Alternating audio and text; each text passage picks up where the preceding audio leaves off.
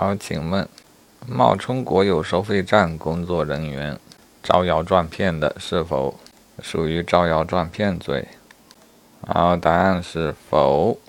因为招摇撞骗罪要求冒充国家机关工作人员，国有收费站的工作人员可能属于国家工作人员，但不属于国家机关工作人员，这个真不好分清啊！